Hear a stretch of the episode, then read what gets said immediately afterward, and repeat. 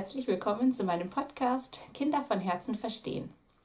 Mein Name ist Sabine Winkler und in meinem heutigen Video geht es darum, wie ihr ja, eure Ernährung ein bisschen umstellen könnt, wenn ihr ja, da Interesse dran habt, ihr vielleicht auch ein bisschen was abnehmen möchtet und ähm, ja, ihr irgendwie nicht so richtig wisst, wie ihr anfangen könntet.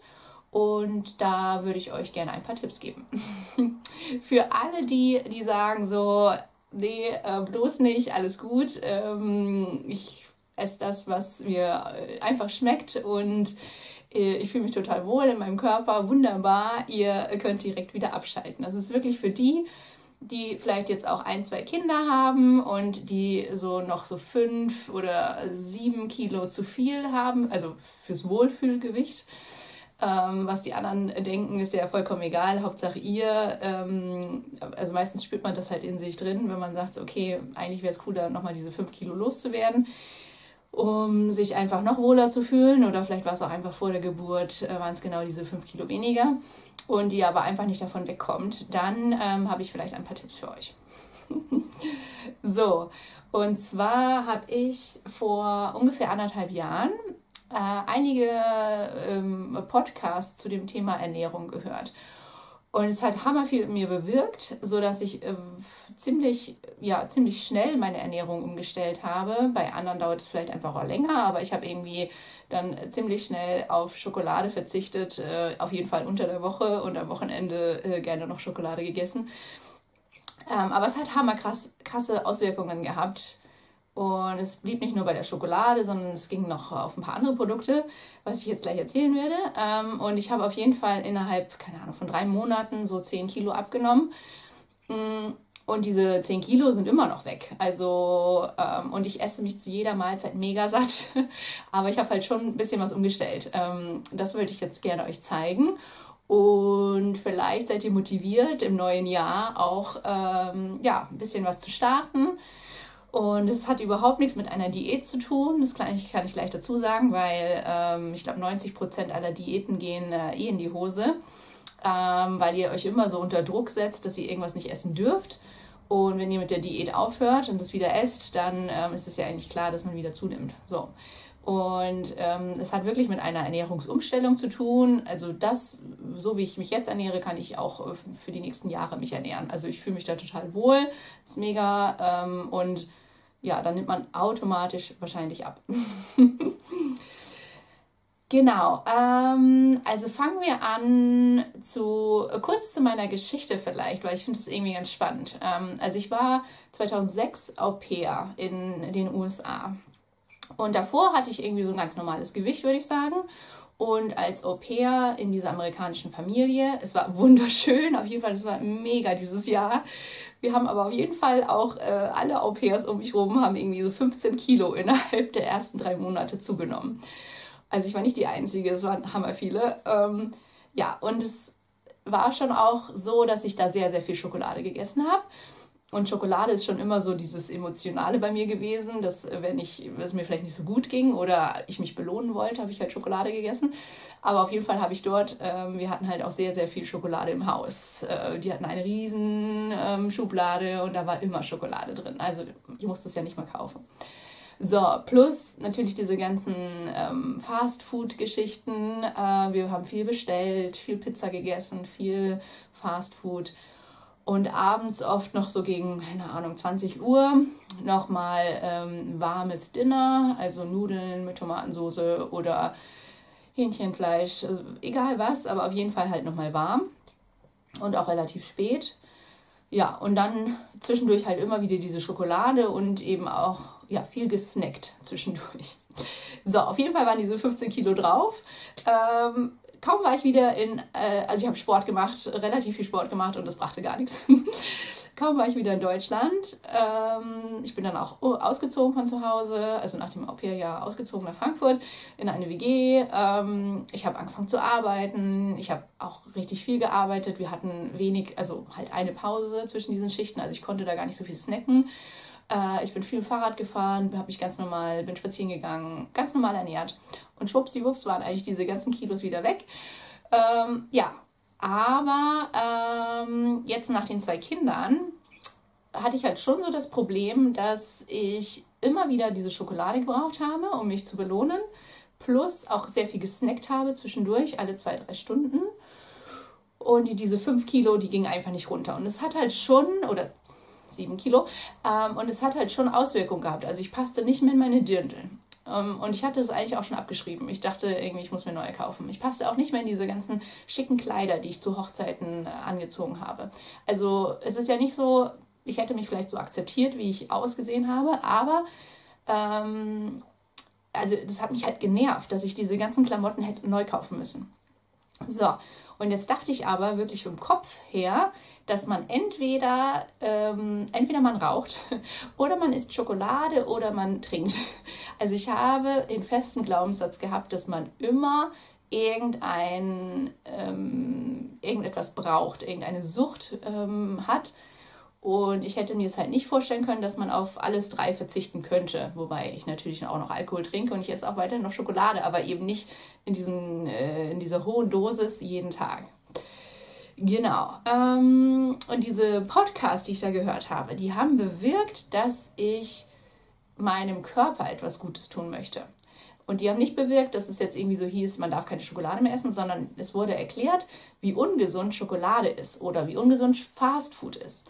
Alles, was deine Großmutter nicht als Essen identifiziert hätte, sollten wir eigentlich nicht essen, weil das sind ja irgendwie nur drei Generationen und ähm, all das tut dem Körper eigentlich gar nicht gut, weil das ist ja alles ne, industriell produziert.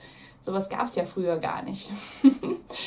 äh, ja, und dann dachte ich so, okay, ja, Schokoriegel, das hätte, glaube ich, meine Urgroßoma oder noch eine Generation davor, ne, also dieses gepresste Schokoding, hätte die vielleicht nicht unbedingt als Essen äh, identifiziert. Und auch unser Sohn und oder beide Kinder essen bis heute nicht so also gar nicht Schokolade, weil die es irgendwie gar nicht checken, dass das, glaube ich, so richtig Essen ist. ähm, aber egal, auf jeden Fall, ähm, ja, habe ich dann auf jeden Fall das gestoppt. Und es geht darum, gar nicht mal so, dass man das sich für immer verbietet, sondern eben von Montag bis Freitag zum Beispiel. Und in der Zeit, wo ihr sonst halt Schokolade gegessen hättet, ähm, könntet ihr zum Beispiel einen guten Podcast hören oder ihr geht eine Runde spazieren oder ihr guckt euch einen schönen Film an oder so. Also macht in der Zeit, wo ihr eigentlich denken würdet, oh, jetzt könnte ich gut Schokolade essen, ähm, macht ihr genau kurz was, was Cooles, ne? was euch irgendwie auch, wo ihr Lust drauf habt. Und dann dauert es ein paar Tage, bis der Körper sich gewöhnt hat und dann denkt er so, ja, okay, es geht eigentlich auch ohne Schokolade. Genau, und das Wichtige oder das Krasse ist, wenn ihr eben immer wieder zwischendurch nascht zwischen diesen Mahlzeiten. Die, also eigentlich bräuchte der Magen genau vier Stunden, um Dinge zu verdauen. Und wenn ihr jetzt nach zwei Stunden schon wieder irgendetwas nascht, sei es, ihr trinkt einen Kaffee mit Milch, das ist eine Mahlzeit, ihr esst ein Kaugummi, was die, auch die Magensäure irgendwie aktiviert, das wäre auch eine Mahlzeit ähm, ihr esst einen Schokoriegel, das ist auch eine Mahlzeit. Oder ihr esst einen Apfel, das ist auch eine Mahlzeit. Also jedes Snacken unterbricht eigentlich diesen Verdauungsprozess und ähm, der Körper kann gar nicht an diese Fettreserven rangehen. Und ähm, wenn ihr also, das ist eigentlich mit Kindern relativ einfach, weil ihr habt da eh schon eure festen Essenszeiten. Und wenn ihr es schafft, zwischendurch nicht unbedingt zu snacken, dann seid ihr eh so bei vier Stunden ungefähr, drei bis vier Stunden. Das ist ganz cool.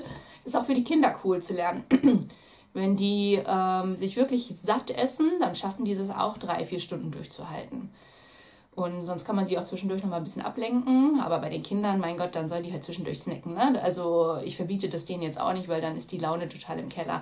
Aber für mich selber achte ich schon jetzt drauf, dass ne, Frühstück, Mittagessen, nachmittags was essen und Abendbrot. Das sind die vier Hauptmahlzeiten. Und zwischendurch wird eigentlich nicht mehr gesnackt. Also dem, um dem Körper etwas Gutes zu tun. Genau. Und dann, das ist, glaube ich, der zweite Knackpunkt. Einmal das Snacken zwischendurch. Ähm, und dann der zweite Knackpunkt ist, dass ihr höchstwahrscheinlich gegen 21 Uhr vielleicht nochmal was gegessen habt. oder ähm, 20 Uhr oder so.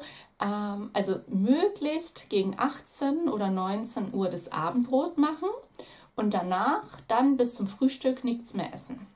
Und möglichst ja gegen 18 Uhr und dann vielleicht zum Beispiel um 8 Uhr das Frühstück.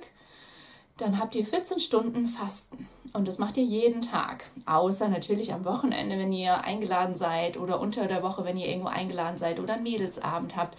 Also das, was ihr nicht jeden Tag, also ne, die Regel sollte eigentlich jeden Tag eben diese 14 Stunden Pause sein.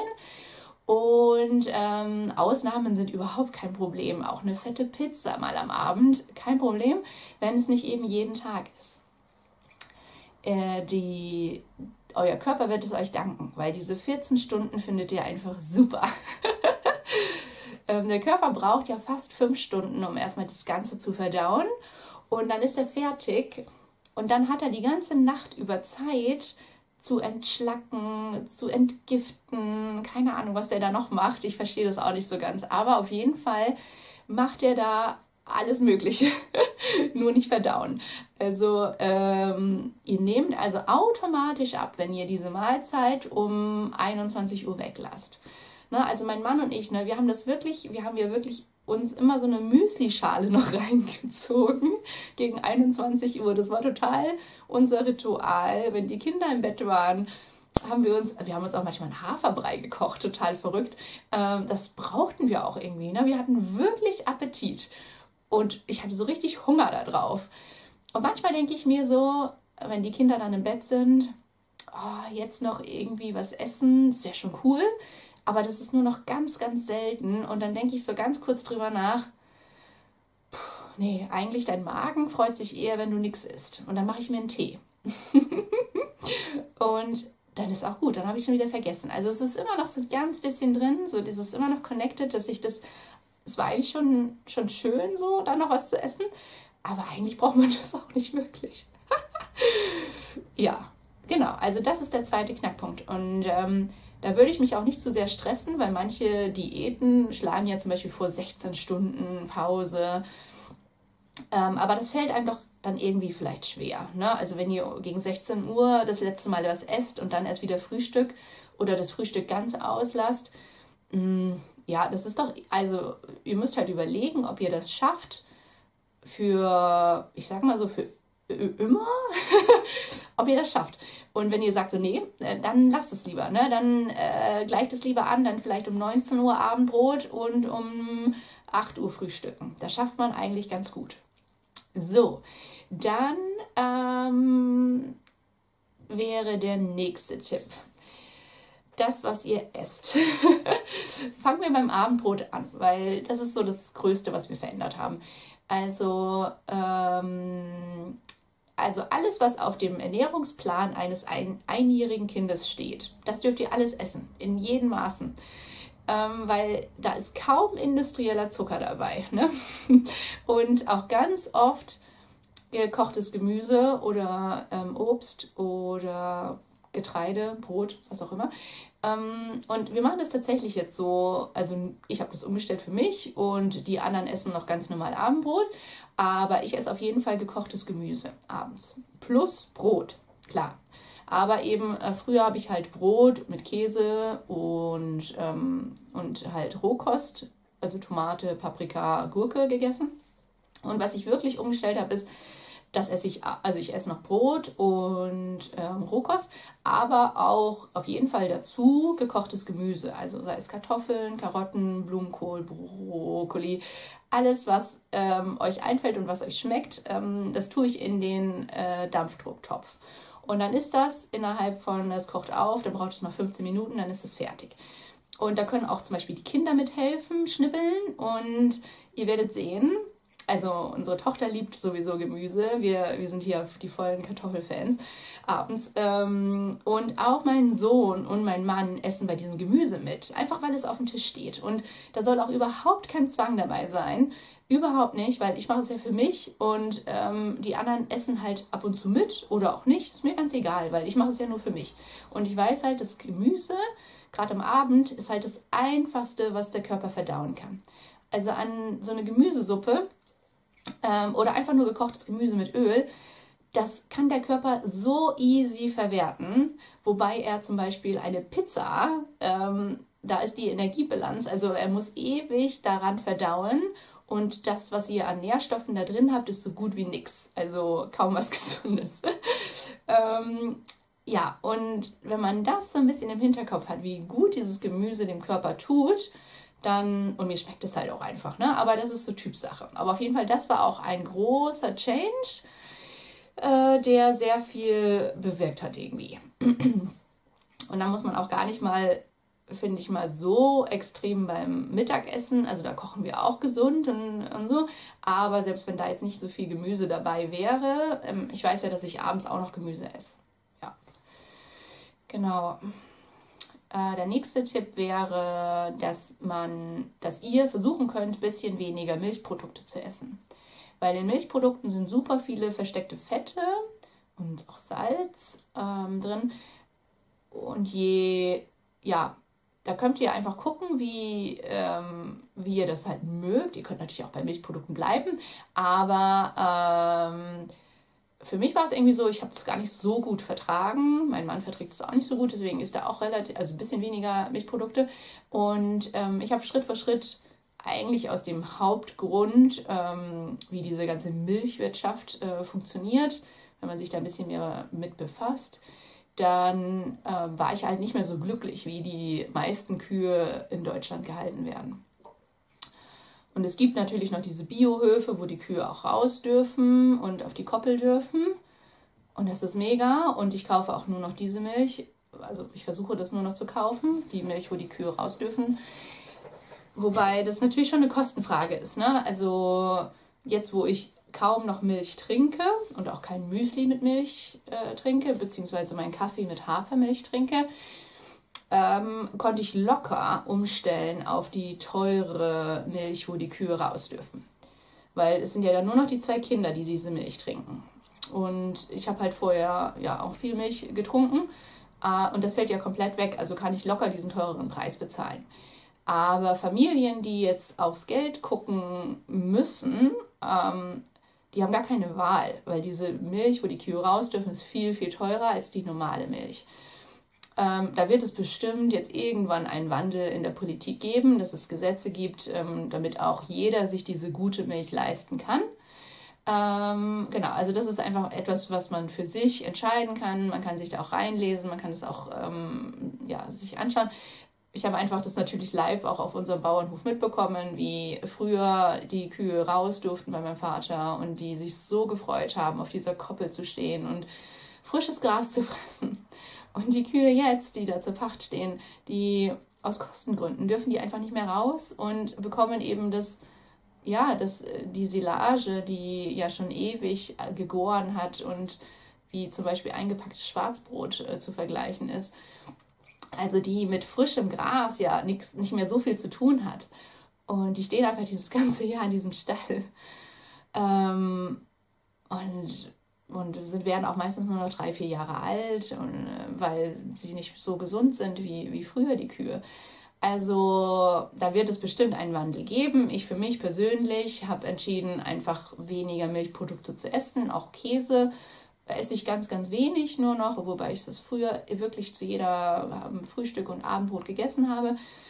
Aber es ist mir viel zu salzig. irgendwie, man wird voll empfindlich. Ähm, ja, das brauche ich irgendwie gerade nicht mehr. Und es gibt ja auch andere Produkte. Oder ich esse tatsächlich ähm, äh, das Brot auch mit Rapsöl, also ein bisschen Öl drauf und eben auch nicht so viel Butter. Mm, und da kann man sich total gut dran gewöhnen. Ja, genau. Das ist auch nochmal so ein großer Punkt, diese Milchprodukte. Genau, kann jeder ja, frei entscheiden. Und genau, Aufschnitt ähm, esse ich eigentlich gar nicht mehr. Und bei Fleisch schaue ich halt eigentlich nur noch die Tiere, die halt auch raus dürfen. Und dann halt eher ja, das Bio-Hähnchenfleisch und nicht unbedingt das Schweinefleisch, wo die halt gar nicht raus dürfen. Genau, aber das ist halt ein Riesenthema, da kann jeder ja selber entscheiden. Aber wenn ihr jetzt einfach so ein bisschen was an eurer Ernährung verändern wollt, wären das halt so jetzt die, die großen, ähm, ja, die, die, die wichtigsten Tipps, was bei mir total viel bewirkt hat. Ah, und dann wollte ich auch noch sagen, genau, also ähm, ich hatte früher, das ist total abgefahren, ich hatte wirklich hier so offene Stellen, Haarausfall. Und ähm, seitdem ich die Ernährung umgestellt habe, wachsen da halt wieder Haare nach. Also ohne dass ich irgendwie ein Mittel genommen hätte, ähm, wachsen da jetzt wieder Haare. Ne? Also es ist auch ein Riesenzeichen, dass man ja mit Ernährung so viel auch am Körper bewirken kann. Das ist uns, glaube ich, noch gar nicht bewusst. ja, und oft ist es ja auch einfach schwierig, so den Anfang zu finden, aber Step by Step, ihr könnt ja wirklich bei ganz kleinen Schritten anfangen und ähm, dann schaut ihr einfach mal, wie es euch gefällt und halt ja, auf jeden Fall ohne Druck und ohne irgendwie den Gedanken, nee, das darf ich jetzt nicht essen. Mm, ganz von alleine wird dieses Gefühl kommen, okay, ja, das tut dem Körper gut oder das tut dem Körper gar nicht so gut. Und noch zum Abschluss, ich hatte ja wirklich, ich weiß nicht, ob ihr das kennt, so richtige Heißhungerattacken zwischen den Mahlzeiten. Also alle so nach zwei Stunden, maximal drei Stunden hätte ich das vielleicht ausgehalten, ohne wieder was zu essen, hatte ich so einen krassen Heißhunger. Ähm, und ich hatte das Gefühl, ich würde verhungern.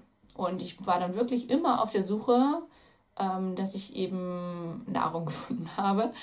Und das habe ich tatsächlich nicht mehr. Ähm, ich kann jetzt locker vier Stunden nichts essen und dann denke ich mir so, ja, okay, jetzt habe ich wirklich Hunger, ähm, aber dann ist auch okay. Also ich drehe nicht durch. Und jetzt verstehe ich auch unsere Kinder teilweise viel besser, die vielleicht sich nicht so satt gegessen haben an einer Mahlzeit, weil ich esse jetzt wirklich zu den Hauptmahlzeiten mich mega, mega, mega satt. Viel mehr, als ich sonst früher gegessen hätte zu den Mahlzeiten, weil sonst habe ich immer gedacht, man darf nicht so viel essen. Aber unsere Kinder, manchmal sind sie so abgelenkt und essen dann gar nicht viel. Und dann verstehe ich die total gut, wenn die nach zwei, drei Stunden richtig durchdrehen vor Hunger, weil sie eigentlich nicht genug gegessen haben. Ähm, und wenn man das einmal so selber erfahren hat, wie dieses Gefühl ist, zu verhungern, und sie sind, unsere Kinder sind ja super abhängig von uns, was das Essen auch angeht, dann verstehe ich auch manchmal deren Trotzanfälle einfach aus dieser Not heraus, dass sie Hunger haben, es aber vielleicht nicht artikulieren können. Ähm, und da müssen wir wirklich darauf achten als Eltern, es ist halt unsere Aufgabe, dass wir zusehen, dass die wirklich vielleicht auch genug essen oder aber ähm, man dann auch weiß, okay, jetzt mm, irgendwas passt nicht, dass wir dann dem Kind schnell was zu essen geben. Manchmal jubel ich das so unter. Ähm, wenn ich dann sage, so, wir setzen uns jetzt hin und essen was, dann geht das auch nicht, sondern ich jubel das so unter, so, hier hast du einen kleinen Teller mit was zu essen. Und ähm, dann, dann kommt man auch irgendwie leichter durch das Familienleben. Na gut, okay. Also ich wünsche euch viel Erfolg. Vielleicht ist es ja was, was ihr fürs neue Jahr ähm, starten möchtet. Und auf jeden Fall, ja, toi, toi, toi. Ähm, kommt gut ins neue Jahr, habt eine schöne Weihnachtszeit und wir hören uns dann, ich denke mal, im Januar wieder. Tschüss!